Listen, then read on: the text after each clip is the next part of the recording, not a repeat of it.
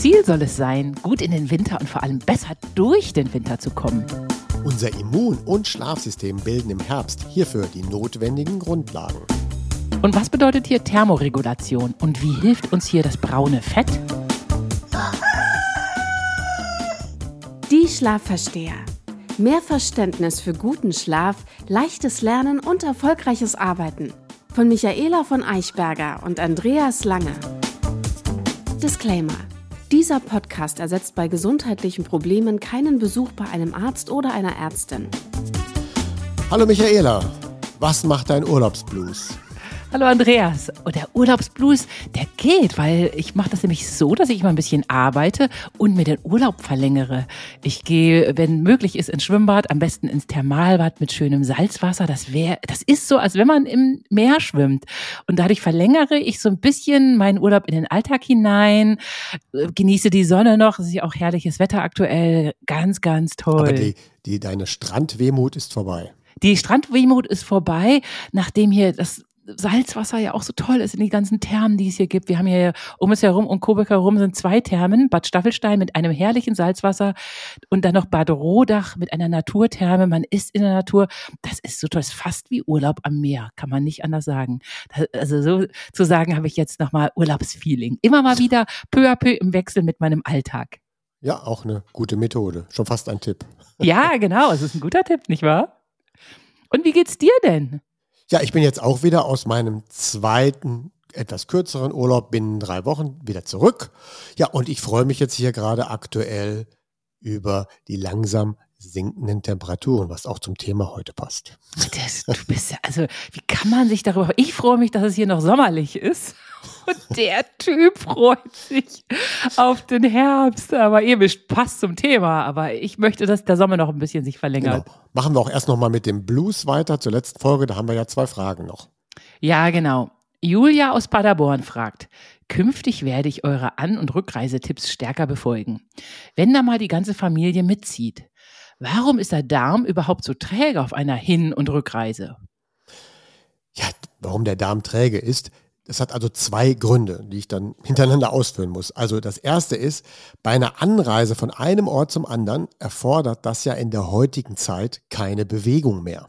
Ja, wir sitzen im Flugzeug, sitzen am Flughafen, wir sitzen in der Bahn, wir sitzen im Auto und bewegen uns an so einem Tag normalerweise weniger als sonst.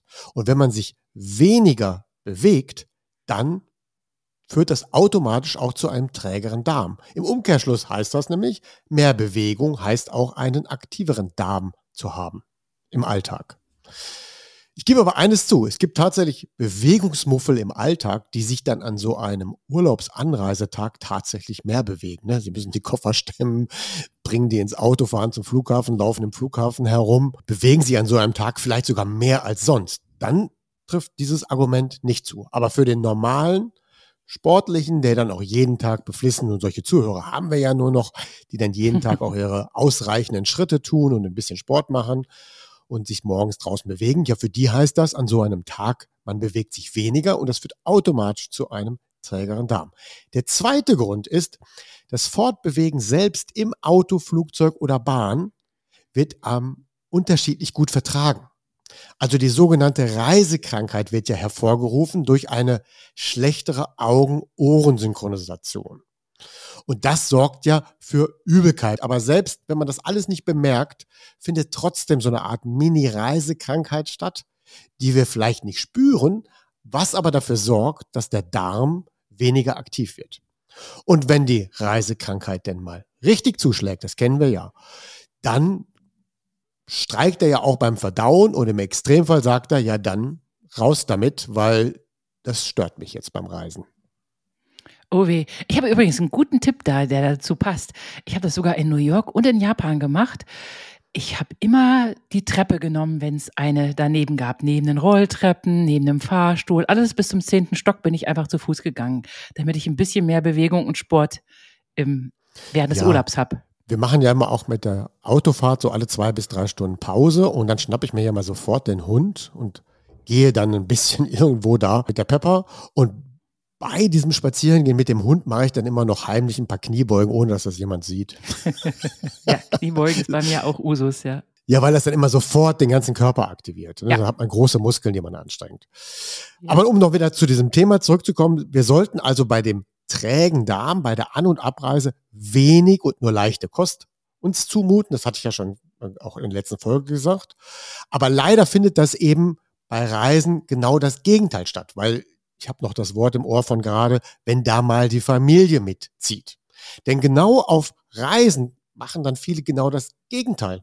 Ja, sie essen dann mehr bei der Hin- und Rückreise. Sie snacken dann. Das kann dann so ein Grund sein wie, man hat gerade Langeweile, dann snackt man die ganze Zeit, weil man irgendwo auf warten muss. Dann ist verführerisch nah im Flughafen, vielleicht auch überall gibt es Buden, da kauft man sich dann etwas. Und vielleicht auch generell dieses Urlaubsgefühl verleitet dann zu, beim, zum Essen, aber eben bitte nicht an dem ersten Tag. Dann lasst es ruhig, was die Nahrung angeht, ja, etwas reduzieren. Und, und ich wiederhole mich auch nochmal an dieser Stelle, weil wenn wir ja weniger geschlafen haben am, am Anreisetag, dann haben wir auch generell mehr Hunger. Ne? Also wenn wir dann eher aufstehen, um rechtzeitig zum Flughafen zu fahren, dann haben wir ja weniger jenes Hormon generiert, was uns ein Sättigungsgefühl beschert. Wir haben dann einfach mehr Hunger. Mein Tipp ist dann eigentlich mehr trinken, viel trinken. Insbesondere auf einer Flugreise ist das ja ganz besonders wichtig als Thromboseschutz. Aber genau das viele Trinken machen dann immer alle nicht, weil sie Angst vor dem häufigen Toilettenbesuchen haben. Ja, ja, stimmt. Ja, kann ich gut nachvollziehen. Ja. Aber das wäre eigentlich die beste Maßnahme. Leicht essen. Viel trinken. Und viel trinken. Ja, gut. wenigstens am ersten Tag die ganzen Delikatessen, neuen und fremdartigen Delikatessen im Besucherland eben meiden. Erst am zweiten Tag damit anfangen. Ja, genau. Marian aus Augsburg schreibt, danke, danke für die Folge zum Urlaubsblues. Es beruhigt schon, hier nicht alleine betroffen zu sein. Insbesondere die Hinweise zum Thema Burnout nehme ich künftig ernst. Früher hatte man doch immer gesagt, man braucht mindestens drei Wochen am Stück Urlaub. Woher stammt diese Annahme? Also erstens stammte ja genau diese Annahme oder These aus einer Zeit, als die körperliche Erholung bei den meisten Arbeitenden noch im Vordergrund stand. In den Thesen aus der letzten Sendung ging es ja im Schwerpunkt eher um den Erhalt der psychischen Gesundheit. Denn unsere Psyche ist die, die eigentlich im modernen Berufsalltag stärker angegriffen wird. Und das ist stärker als eben die direkte körperliche Angegriffenheit beim Arbeiten. Der Körper leidet oft erst später durch die negative Psyche oder der Körper leidet unter einem bestimmten Punkt, den hatten wir auch schon mal beim Thema Homeoffice angesprochen, er leidet unter dem langen Sitzen. Aber vom langen Sitzen brauchen wir nicht unbedingt drei Wochen Urlaub zur Erholung. Das können wir auch anders lösen. Tatsächlich ist es besser, über das gesamte Jahr eine gute Stressregulation zu betreiben und in den Schlaf zu investieren, als zu hoffen, als würde man im Urlaub die eigene Gesundheit retten. Ja, das machen ja viele falsch. Sie stressen sich während der Arbeitszeit und während ihres arbeitenden Lebens total ab und hoffen, dass man im Urlaub dann alles an Erholung wieder gut macht. Kann man nicht. Und ganz viele machen auch ihr ganzes Arbeitsleben sich total kaputt und hoffen, dass sie in der Rente sich von dem Arbeitsleben erholen. Und dann fallen sie meistens tot um. Genau. Also der Urlaub ist wirklich ein nettes i-Tüpfelchen. Es ist ein zusätzliches Event, was mir hilft, gesund zu bleiben. Aber den Kern meiner Gesundheit, den lege ich im Alltag. Genau. Kommen wir zum Alltag. Das Thema der Woche. Die notwendige Herbstadaption. Ziel ist es, gut in und über den Herbst in den Winter und dann eben auch in der Folge auch besser durch den Winter zu kommen. Und das heißt auf verschiedenen Ebenen etwas tun. Mythos der Woche existiert eine sogenannte Herbstmüdigkeit? Also so ähnlich wie bei der Frühjahrsmüdigkeit? Was meinst du? Ich behaupte nein, weil ich dich kenne langsam. Wahrscheinlich ist das, was die Leute als Herbstmüdigkeit empfinden, nur so ein Trugschluss. Sind sie selber dran schuld? Gib doch zu. ja, also es gibt keine offizielle Diagnose für Herbstmüdigkeit. Aber faktisch durch die Hormonumstellung, Manche haben auch im Herbst Schlafprobleme, die höhere Infektionsanfälligkeit. Also in Summe dieser Dinge, die ich gerade genannt habe, führt das tatsächlich dann zu mehr Müdigkeit im Herbst. Obwohl wir den Begriff Herbstmüdigkeit kaum verwenden. Ja.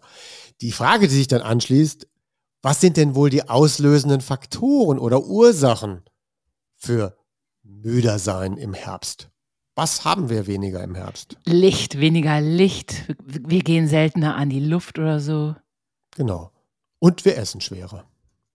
Oh, stimmt. Da beginnt endlich wieder die Kürbiszeit mit lecker Kürbissüppchen. Hm. Ja, das gehört jetzt nicht zum schweren Essen. Also weniger Sonne, mehr Dunkelheit, weniger Bewegung und schweres Essen. Dann der vermehrte Kampf gegen Erregern führt zu einem Empfinden, als wäre ich müder als im Sommer. Fassen wir das zusammen, genau was ich gerade aufgezählt habe, bauen wir jetzt uns die Brücke zur Herbstadaption für den Winter. Im Sommer macht das Immunsystem seinen Job noch halbwegs von alleine und eben auch viel leichter. Ja, Im Sommer geistern weniger Erreger herum, also muss der Schlaf und das Immunsystem auch weniger leisten. Zudem sorgt im Sommer das Licht auch für Glückshormone und für ein besseres Wohlbefinden. Dann bewegen wir uns ja auch freiwilliger im Sommer und generieren darüber auch ausreichend Vitamin D, weil wir genug draußen sind. Und wir ernähren uns intuitiv leichter weil bei Wärme möchten wir nicht gerne schwer essen. Warum ist dann jetzt diese Herbstadaption so wichtig? Ja, weil genau das alles nicht mehr zutrifft. Und deswegen müssen wir ein bisschen bewusst, vielleicht auch künstlich gegensteuern. Denn die Herbstadaption dient Wesentlichen dem Schlaf und dem Immunsystem, die ja beide eng zusammenarbeiten. Wiederholung muss sein. Wir hatten ja schon häufiger über das Immunsystem gesprochen, also zum Thema Allergien, bei dem Thema Reisen, und insbesondere unsere erste Folge handelte ja vom Immunsystem. Kannst du dich überhaupt noch daran erinnern? Ja, natürlich. Die werde ja. ich nicht so schnell vergessen, die erste Folge. Ja. Wir hatten ja in dieser ersten Folge unser Immunsystem als Computer-Hardware-System beschrieben. Und Hardware können wir eben nicht trainieren. Ja, das war so natürlich so ein bisschen Wortklauberei. Sondern Hardware können wir nur pflegen oder es robuster machen. Und eine Erkenntnis war in dieser ersten Folge, dass wir in der Summe unser Immunsystem nicht durch eine hohe Anzahl durchgemachter Infektionen besser werden lassen. Also es ist ja so ein Irrglaube, nur weil ich viele Infektionen hatte, bin ich anschließend, habe ich ein besseres Immunsystem. Das stimmt nicht so. Sondern die, sondern die Konfrontation mit ganz vielen täglich ausgesetzten Erregern und das im Zustand absoluter Gesundheit und Ausgeschlafenheit, das macht unser Immunsystem robuster. Genau, nicht die durchgemachten Krankheiten, sondern das Abwehren der Krankheiten. Genau. Und wenn ich ja gesund bin und ständig durch die Gegend laufe und ständig konfrontiert werde mit neuen Erregern, dann arbeite ich die auch schon weg. Ja? Und dann habe ich auch jeden Tag Zeit, viele Erreger kennenzulernen und viele abzuwehren.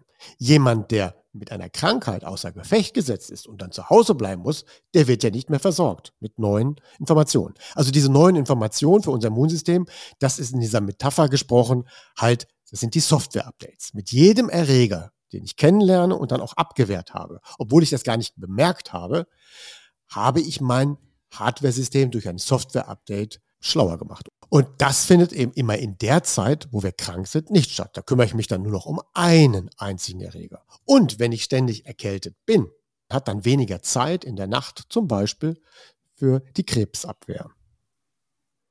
So, das war die kurze Wiederholung für unser Immunsystem. Wissenschaftlich bestätigt. Das Ergebnis der Wissenschaftler ist, dass Kälte etwa für 20 Mal mehr Todesfälle sorgt als Wärme. Ja, das habe ich auch erst letztens erfahren. Das ist ein Ding. Ich dachte früher mal, es wäre umgekehrt. Ja. Trotzdem ist Kälte gesund. Auch wenn sie für mehr Todesfälle sorgt. Aber sie sorgt natürlich auch für mehr Todesfälle, wenn wir mit Kälte nicht gut umgehen können. Mhm. Ja? Und sie sorgt eben auch für mehr Krankheiten im Winter, wenn wir unser Immunsystem nicht ausgiebig, sagen wir mal, abgedatet haben und nicht gestärkt oder gepflegt haben. Und das machen wir eben mit dieser Herbstadaption. Also die Herbstadaption heißt insbesondere die Thermoregulation zu fördern. Was meinst du, was ist das eigentlich eine Thermoregulation? Die Anpassungsfähigkeit des Körpers an die Außentemperatur. Genau. Das ist eigentlich schon sehr gut beschrieben. Also alles, was der Körper mit seinen Instrumenten so unternehmen muss, also die ihm zur Verfügung stehen, die der Aufrechthaltung einer konstanten Körpertemperatur von etwa 37 Grad dient.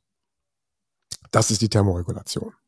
Mhm. Und diese Thermoregulation nutzt einen Setpoint, also Richtwert, der im, im Zentrale des Körpers liegt. Also es gibt so eine Art Körperkerntemperatur. Und von dieser Körperkerntemperatur ausgehend gibt es eine Rückkopplung mit der Außenwelt. Und damit reguliert er immer, wann Wärme produziert werden muss und wann Wärme abgegeben werden muss. Und wenn also diese innere Temperatur durch zu wenig Bewegung, durch zu wenig Muskeln zu niedrig ist, dann verlangt der Körper im Außen zu viel. Ja, also entweder frieren wir dann zu stark und können damit gar nicht umgehen und dann kleiden wir uns warm. Und wenn wir uns dann zu stark warm kleiden, dann helfen wir aber wieder dem Körper nicht, sich dieser Anpassungsfähigkeit zu widmen. Ja, also mhm. das ist dann so eine Art Kreislauf. Wir müssen halt so die innere Temperatur steigern. Die Thermoregulation unterscheidet sich auch im Schlaf von dem des Tages. Ja, also im Schlaf braucht der Körper ungefähr ein Grad weniger. Also der will eigentlich nicht bei 37 sich regulieren, sondern im Schlaf reguliert sich der Körper eher auf 36 Grad. Deswegen ist auch, wenn wir Fieber messen, in der Nacht schon 37 leicht erhöhte Temperatur.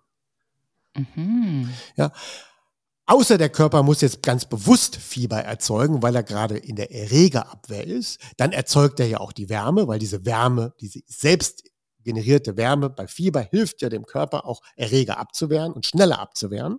Das ist ja sehr gut. Dann generieren wir aber schnell 37 Grad und genau wenn wir dieses Gefühl von 37 oder 37,5 in der Nacht lässt uns dann auch etwas schlechter schlafen, ja, weil dann fühlen wir uns überhitzt und so weiter. Aber das sind dann ja nur die wenigen Nächte, wo es nur darum geht, die aktuellen Reger, die uns gerade befallen haben, wegzuarbeiten. Und da hilft ein bisschen Fieber. Damit das Ganze gut funktioniert, und ich werde später nochmal darauf kommen, muss natürlich die Schlafzimmer Zimmertemperatur, ich rede jetzt mal noch nicht über eine Gradzahl, das machen wir später, muss natürlich niedriger sein oder niedrig genug sein, damit wir die Chance haben, dieses eine Grad weniger zu generieren. Mhm. Ja, und das ist natürlich immer schwierig, wenn wir in so einem Zimmer auch arbeiten oder insbesondere bei Kinderzimmern. Am Tag wird darin gespielt und gelernt und Hausaufgaben gemacht und plötzlich muss man in diesem Kinderzimmer auch nachts schlafen. Ja, das heißt dann ja wirklich vorher lüften, rechtzeitig die Heizkörper runterfahren etc. Was die Temperaturen angeht, das machen wir später.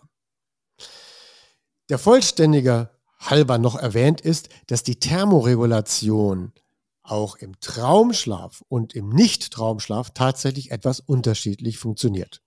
Das ist aber für heute ein bisschen Nebensache, ich wollte es nur einmal erwähnt haben. Jetzt listen wir mal auf. Was beeinflusst unsere Thermoregulation negativ? Ja, vielleicht Übergewicht? Ja, weil das Übergewicht sorgt für einen schlechteren Hormonhaushalt. Bluthochdruck vielleicht auch?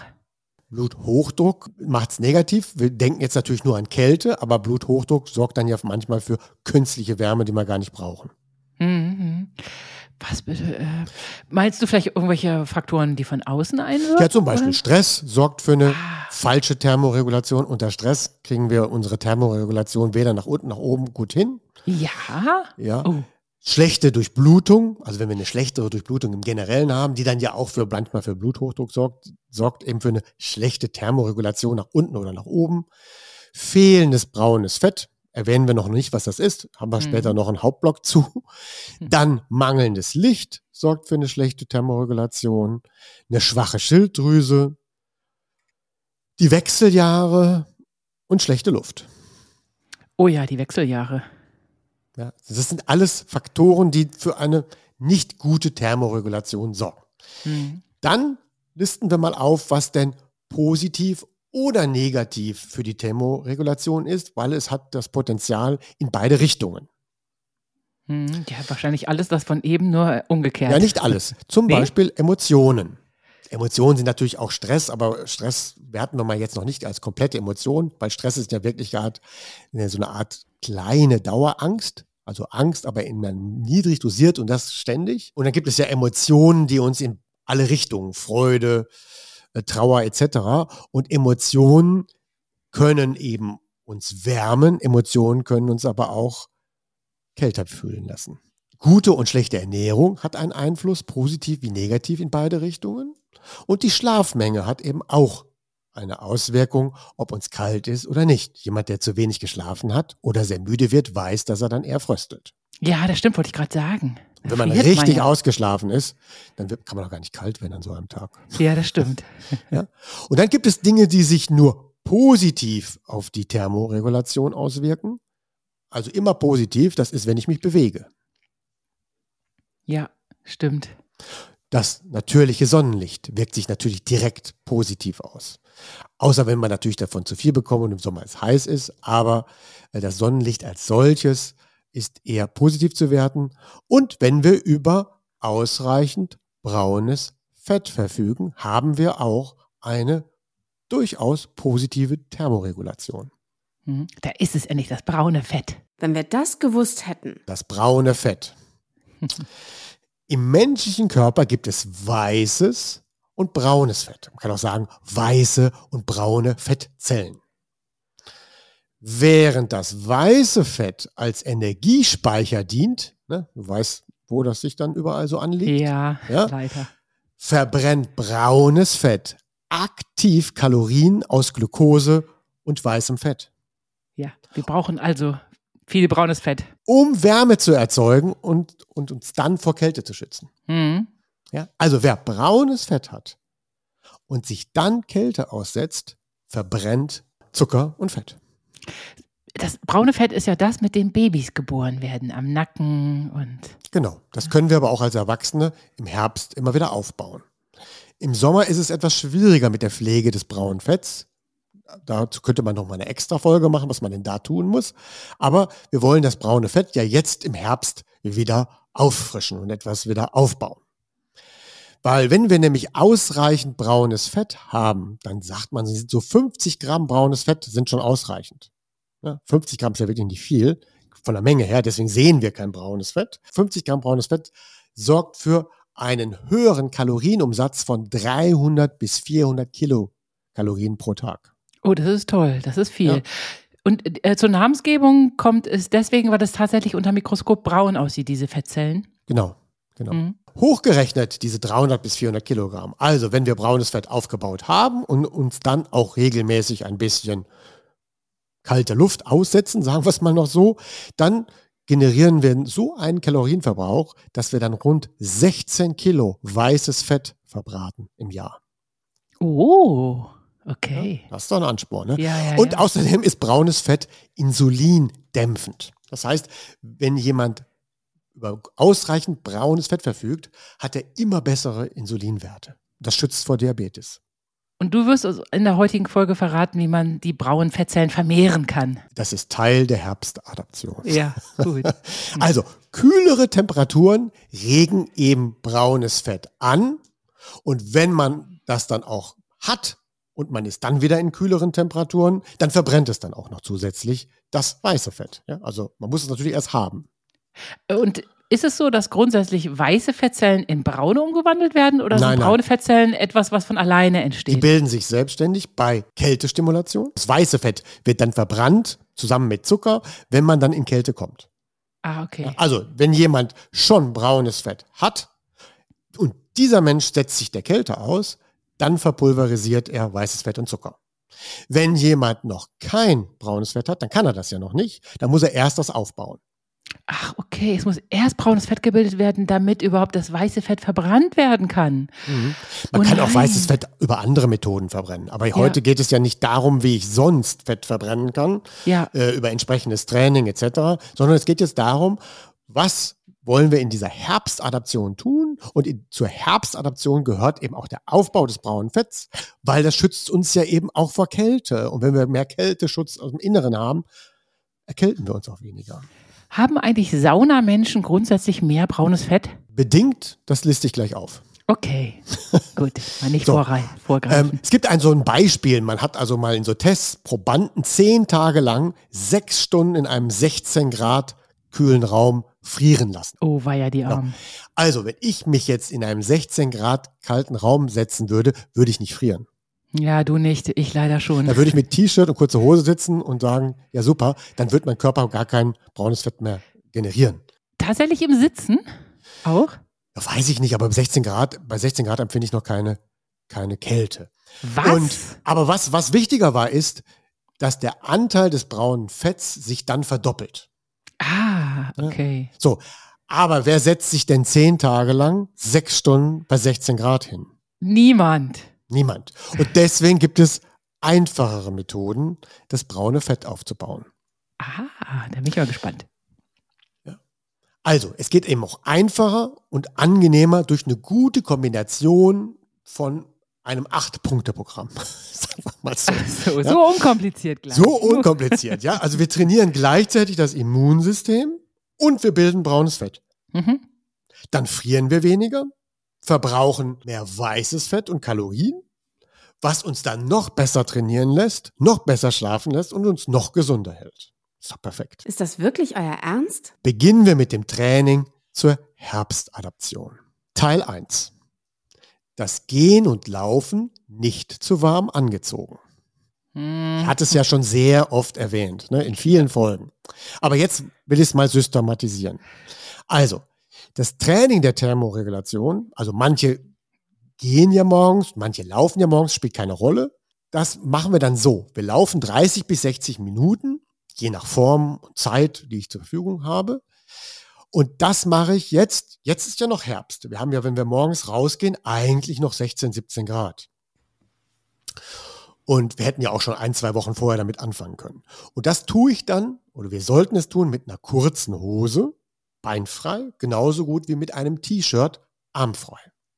Und wenn wir dann 30 Minuten etwas strammer gehen oder joggen, wird uns nicht kalt, weil der Körper bewegt sich ja. Ja, aber das muss man erstmal sich trauen. Ich muss zugeben an dieser Stelle, ich hatte das ja im Hinterkopf, dass ich diese Anpassung machen wollte, aber ich bin, ich bin mit einem Woll-Rollkragenpulli rausgegangen.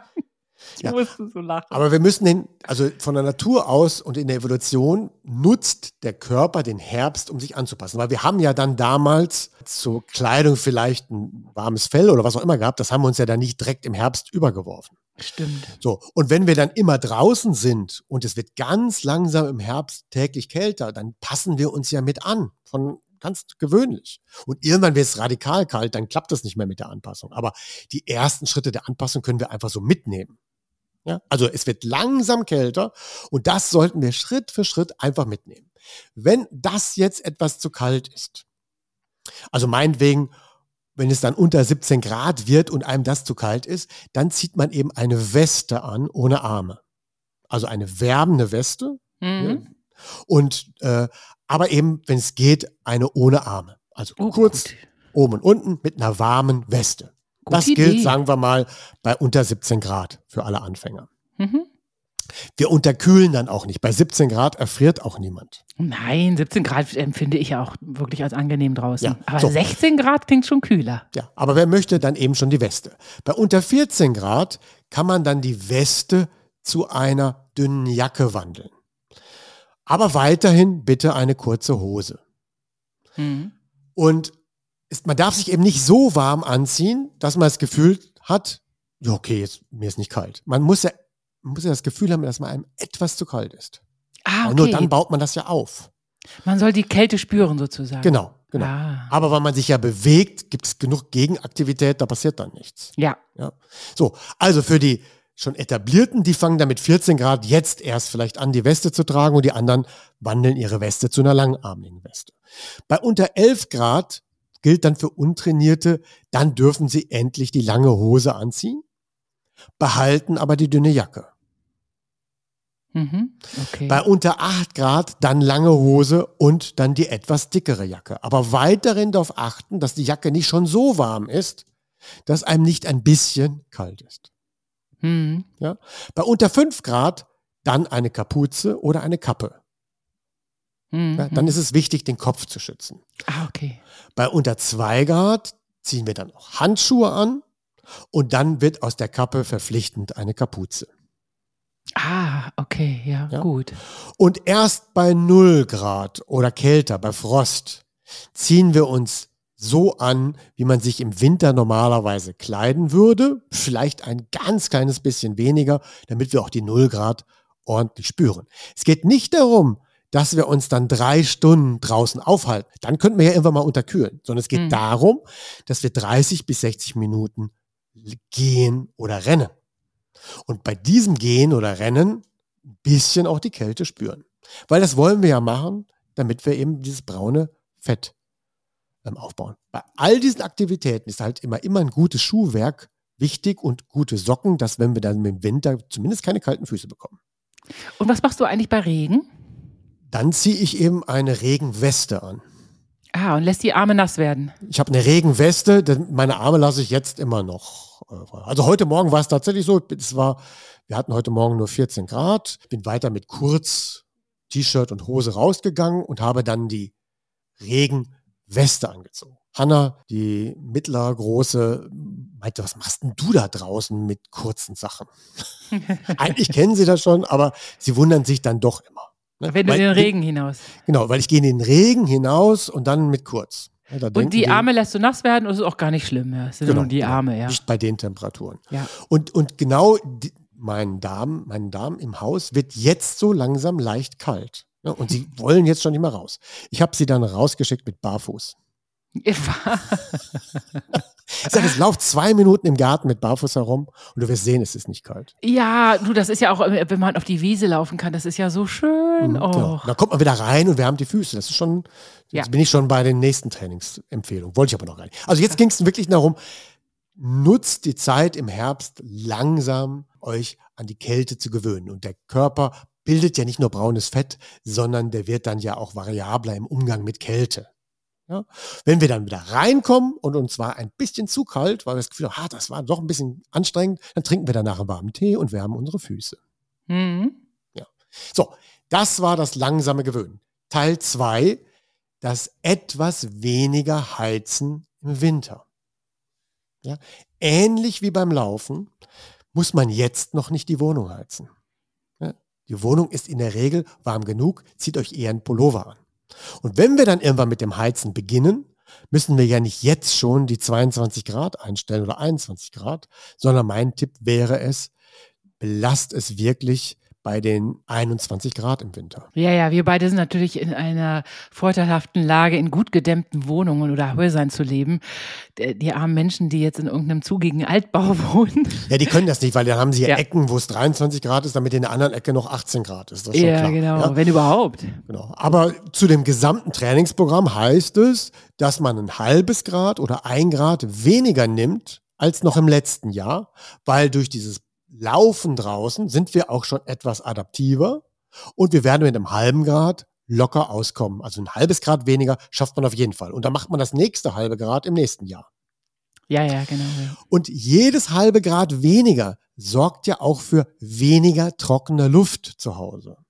Mhm. Und das sorgt ja wiederum dafür, dass ich dann ja auch weniger und seltener erkälte. Ja, weil die Schleimhäute befeuchtet sind. Mhm. Mhm. Ja. Und wenn wir ein halbes Grad schon weniger betreiben im Haus, verbrennen wir auch mehr Fett. Ja. Und es wird auch das braune Fett generiert oder? Nein, das reicht nicht zum braunen Fett generieren. Ah, okay. Das ist jetzt eher Teil der Herbstadaption, dass wir uns schützen, was die Schleimhäute angeht. Teil drei, das Schlafzimmer. Und hier, und genau hier, können wir das meiste braune Fett bilden. Ja. Wir wohl nicht so. So, und das heißt, Ja.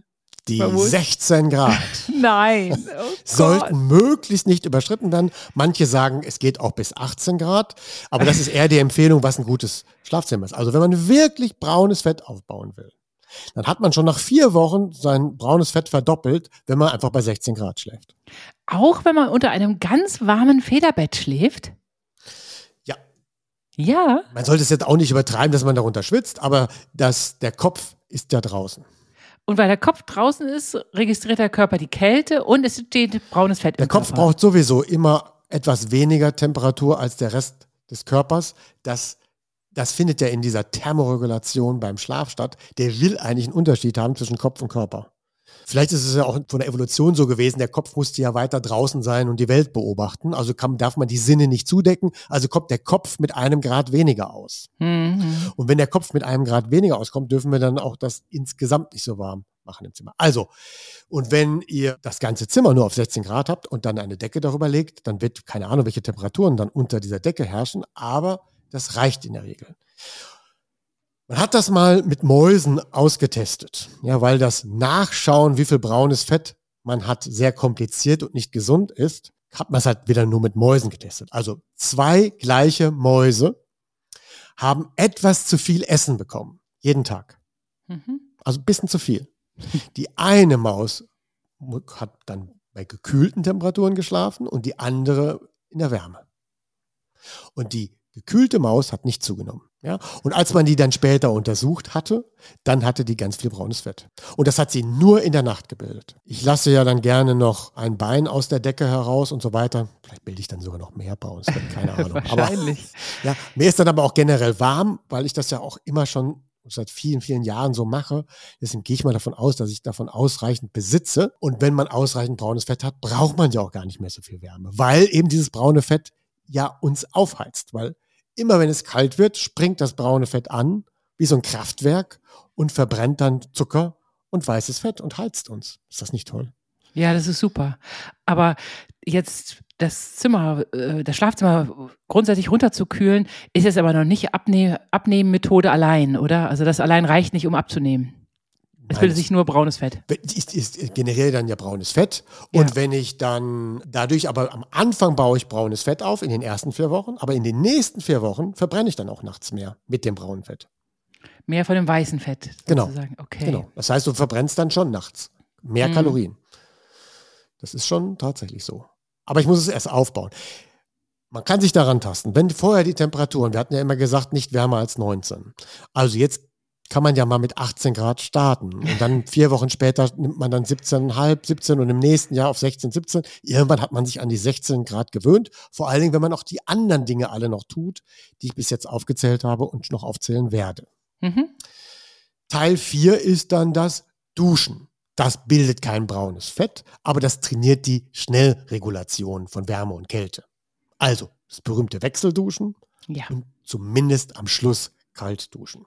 Das liebe ich ja total. Ja, ich, ich, kann gar nicht mehr ohne eine kalte Dusche am Schluss aus der Dusche heraustreten, weil das ist so eine Art Erfrischung, die dann am Schluss nochmal kommt. Ja, die einzige Einschränkung ist, dass, wenn, dass man das nicht zu kalt macht, wenn man das im Sommer macht, weil es uns dann ja wieder aufheizt. Das ne? ist ja das ja, Verrückte, das kalte Duschen heizt uns auf. Jetzt wollen wir das, wir sind jetzt im Winter, da wo können wir dann auch abends später kalt duschen, außer es belebt uns zu stark, weil sonst ist es halt eine gute Methode. Also haben wir schon ein paar Mal darüber gesprochen in einigen Folgen, also Wechselduschen, Kaltduschen. Teil 5. Sauna, Schwimmen, Eisbaden. so, das bildet, je nachdem, was wir jetzt tun, Entweder macht das auch die Regulations, das Regulationstraining, das ist dann bei der Sauna. Ne? Die Sauna macht Thermoregulationstraining. Ist gut fürs Immunsystem, aber es bildet jetzt kein braunes Fett. Ja, wir gehen ja in der Sauna, es ist warm und dann kühlen wir uns ab. Also das ist so ähnlich wie mit der Wechseldusche. Und das Eisbecken am Ende, in das man ja oft geht, das sorgt nicht für braunes Fett. Nein, das sorgt, das, dann sind wir nicht lang genug da, um das zu bilden. Weil im Eis beim Eisbaden im, als solchem oder bei dem Abkühlen nach der Sauna sind wir zu kurz drin. Da bilden wir kein braunes Fett. Wir härten uns nur ab. Wir gewöhnen uns an Kälte. Wir trainieren die Regulation. Es ist gut fürs Immunsystem. Was wir nur beim Eisbaden machen, wenn wir das länger aushalten können. Ne, also ich kann mich jetzt schon in einem, so ein Abkühlbecken in einer Sauna, nach einem Saunagang, kann ich mich da locker 20 Minuten reinstellen. Und ich muss dann eigentlich rausgehen, weil es mich langweilt. Was? Wahnsinn. Ja, ja. So, ich gucke dann immer irgendwie so hin und versuche irgendwie die Zeit umzukriegen, aber es ist reines Langweile-Management bei mir, weil ich dann keinen Bock mehr habe. Aber in Wirklichkeit, wenn ich in der Sauna war, kann ich ewig in so einem Becken sein. Krass, super. Ah, und dieses Eisbaden, das sorgt eben für einen hohen, hohen Kalorienverbrauch. Weil da nutzen wir dann das braune Fett und verbrennen richtig Kalorien. Hm, super. Wie Sport. Ich habe übrigens einen Lifehack für dich. Wenn du in dieses Eisbad gehst, tu dir einfach mit deinen, deinen AirPods, die du hast, einen Podcast auf die Ohren. Das iPhone kann Dann ja irgendwo... habe ich immer Angst, dass die reinfallen. Nee, die fallen ja nicht rein. Die fallen nicht rein. So mache ich das nämlich immer. Egal, wo so. ich bin, Whirlpool, Eisbad, einfach währenddessen Podcast hören. Da kannst du ewig drin bleiben. Das ist so toll, so entertaining. Okay, probiere ich das mal. Ja, mach das. Und dann haben wir noch einen Punkt jetzt ausgelassen und da können wir tatsächlich bei diesem Teil 5 noch braunes Fett generieren, das ist Schwimmen. Ach, mit Schwimmen generiert man braunes Fett? Ja, ja, weil wir in Wirklichkeit einen Körper haben wollen mit 37 Grad und wenn wir dann bei 20 Grad, 21, 22 Grad schwimmen, dann ist das schon eine gewisse Form der Abkühlung. Mhm. Und da muss der Mhm. Körper ständig regulieren, weil 20 Grad Wasser sind ja vielleicht wie 16 Grad Außentemperatur. Ja. So, natürlich nicht, wenn das Wasser anfängt zu warm zu werden. Also wenn es dann irgendwann ab 23, 24, 25 Grad, dann haben wir den Effekt nicht mehr. Aber wenn wir, wenn wir die Gelegenheit haben irgendwo, wo jemand das Schwimmbad nicht so doll aufheizt oder noch besser, das Schwimmbad sogar im Winter draußen schwimmen zulässt, gibt es ja. Ja, ja, ist bei uns in Coburg so. Ist so toll. Ja, dann habe ich dann zumindest schon mal den Kopf draußen Ja. an der frischen Luft. Dabei bewege ich mich. Das Wasser ist vielleicht auch nicht zu warm. Das bildet auch braunes Fett. Oh, wie toll. Das liebe ich, dass man hier in Coburg im ganz normalen Schwimmbad im Winter draußen schwimmen kann. Das ist so toll. Ja. Drei Minuten zu Fuß von uns entfernt. Ich bemerke die ständige Schleichwerbung von Coburg. Ich Ja. muss mal was für Dortmund tun. In Dortmund gibt es sowas bestimmt nicht, weil wir haben weder in Köln noch in Düs- Düsseldorf noch in Erlangen solche Schwimmbäder gehabt, wie das hier in Coburg. Das muss man schon sagen. Ja. Okay. Ich habe ja ganz früher Triathlon gemacht, das habe ich aber in Witten gemacht und da haben wir diese Schwimmbäder, wo man auch im Winter draußen schwimmen kann. Ob ihr es glaubt oder nicht. Kommen wir zum Teil 6. Und das ist jetzt die Bewegungsmenge aus dem Sommer etwas retten. Das hat jetzt nicht mehr mit Thermoregulation was zu tun, sondern nur im Nachgang, sondern es geht jetzt darum, dass wir uns ja auch im Herbst weiterhin bewegen sollen und nicht plötzlich anfangen, fauler zu werden. Ja. Ein Pluspunkt haben wir ja schon eingesammelt. Wir machen ja morgens die 30 bis 60 Minuten laufen oder gehen. Das ist ja dann ja auch schon Bewegung. Das haben wir ja schon mal auf der Habenseite. Das, was ich aber dann im Winter noch zusätzlich empfehle, ist dann wieder, und wenn man das im Sommer nicht getan hat, zumindest im Herbst, Winter etwas mehr Krafttraining zu machen. Mhm. Denn dann bauen wir Muskeln auf. Und was machen Muskeln? Die sorgen für Thermoregulation. und generieren Wärme. Deswegen sind ja auch Frauen, ist ein Grund, warum Frauen häufiger kälter ist als Männer, weil je höher meine Muskelmasse ist, desto weniger empfinde ich Kälte. Weil die Muskeln helfen bei der Thermoregulation und die Muskeln heizen. Ja, ja, ja. Genau wie das braune Fett. Ja. Und umso mehr Muskeln ich nämlich habe, umso mehr braunes Fett ich habe, umso höher auch der Grundumsatz an Kalorien. Mhm. Weil wir ja die Tage mal kurz darüber gesprochen haben, dass ich jeden Tag so viel Kalorien essen muss. Ja, du Und- Schweineigel, Wahnsinn. Und aber wer das im Winter wieder aufbaut, also wer im Winter ein bisschen Muskeltraining macht und auch sich um das braune Fett kümmert, erhöht den Grundumsatz und das lässt ihn besser durch die Weihnachtszeit kommen. Noch ein zusätzliches Argument, dass ich quasi vielleicht am Ende 500, 600 Kalorien täglich mehr zu mir nehmen kann, das managt doch Weihnachten von alleine. Ja, total. Da kann man richtig schlemmen um die Weihnachtszeit herum. Aber bitte vorher was tun.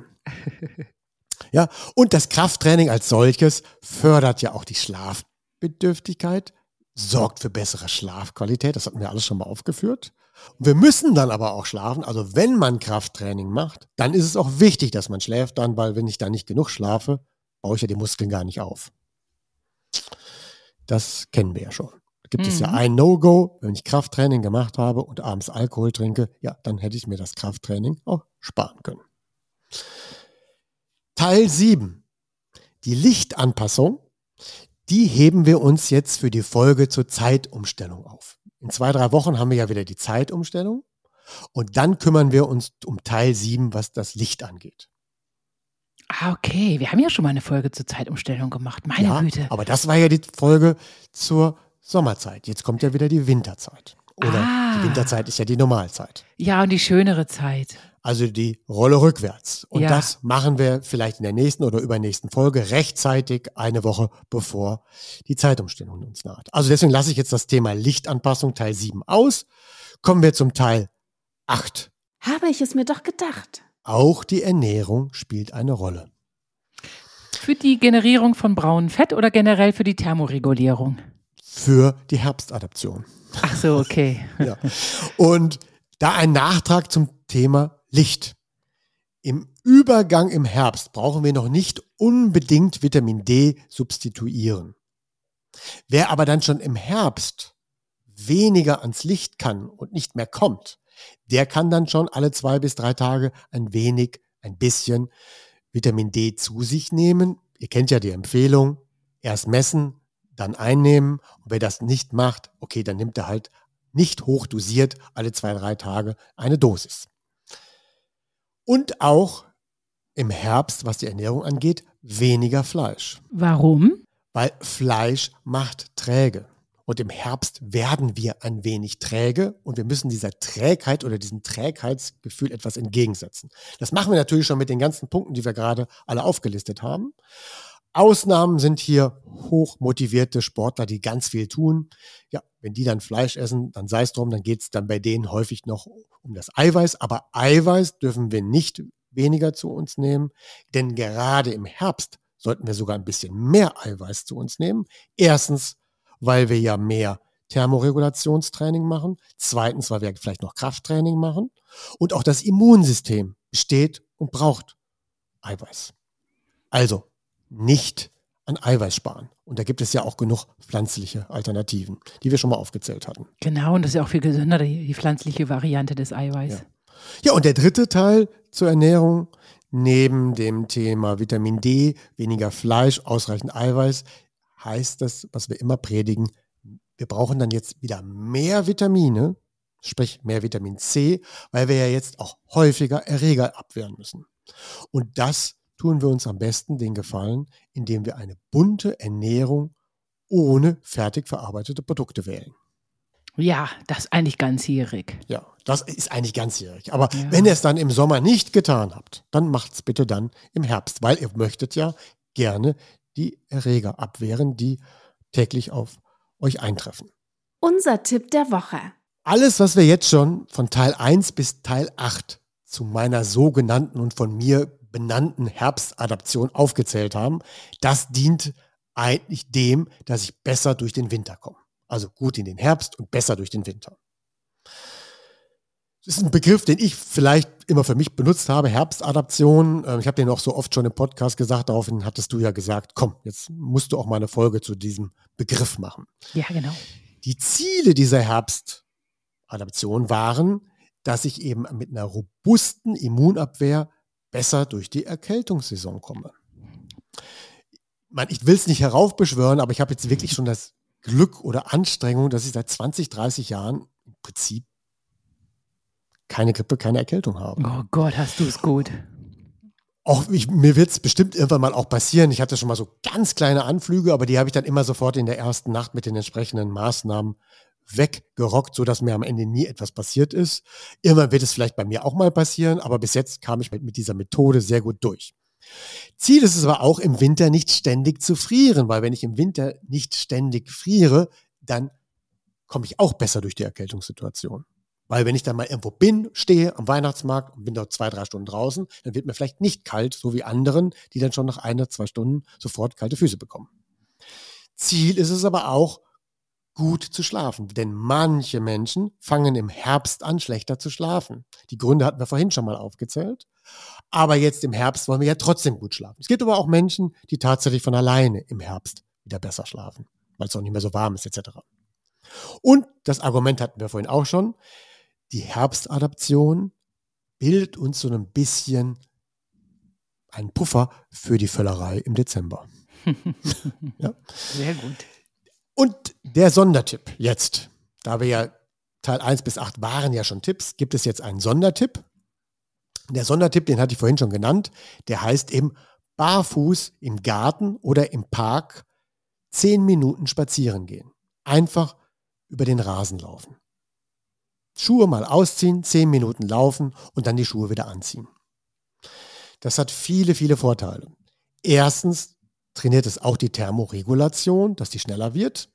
Dann massiert es ja unsere Füße, also die Reflexzonen. Dann ist es gut für die Gelenke, gut für die Durchblutung und es fördert auch unseren Laufstil, weil wenn wir nämlich barfuß laufen, laufen wir etwas mehr auf den Vorderfuß. Mhm. Oh, das liebe ich ja sowieso. Ich verstehe nicht, dass Leute mit Schuhen in ihren Garten gehen. Verstehe ich null. Ja, ab und zu muss man mal mit den Schuhen in den Garten. Ja, wenn man arbeitet, meinetwegen. Ja, genau. Oder wenn man die Hecken schneidet.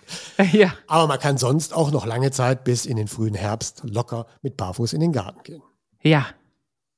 Gut, also der generelle Tipp als komprimierte Wiederholung. Bitte verpampert euch nicht im Winter. Raus, raus, raus, auch im Herbst. Nicht zu früh warm anziehen und nicht zu früh zu hoch heizen. Weiter unter Leute gehen. Natürlich und vitaminreich ernähren, etwas Krafttraining und vor allem gut schlafen. Klasse Tipps. Das waren gar keine Tipps mehr, das war eigentlich eine Wiederholung. Aber ja. ich wünsche viel Spaß bei der Umsetzung. Du hast ja eine Herausforderung bei der ganzen Liste. Das ist ja für dich das etwas kühlere Schlafzimmer. Ja, kühlere Schlafzimmer und ohne Wollkragen, Wollpulli auf die Tatanbahn. Das werde ich nächstes Mal machen. Probier das mal. Ja. ja. Vor allen Dingen eine gute Weste hilft da ja. Ja, okay. Mache ich. Gut, dann wünsche ich viel Erfolg bei der Umsetzung. Bin mal gespannt, was dabei rauskommt. Ja, ich bin jetzt selbst auch gespannt. Vielen Dank. Tschüss. Tschüss. Eine Produktion der VAL. Tonschnitt und unsere unermüdliche Gastgeberin Michaela von Eichberger. Redaktion und unser unnachgiebiger Experte Andreas Lange. Die Schlafversteher. Jede Woche neu und überall da, wo es Podcasts gibt.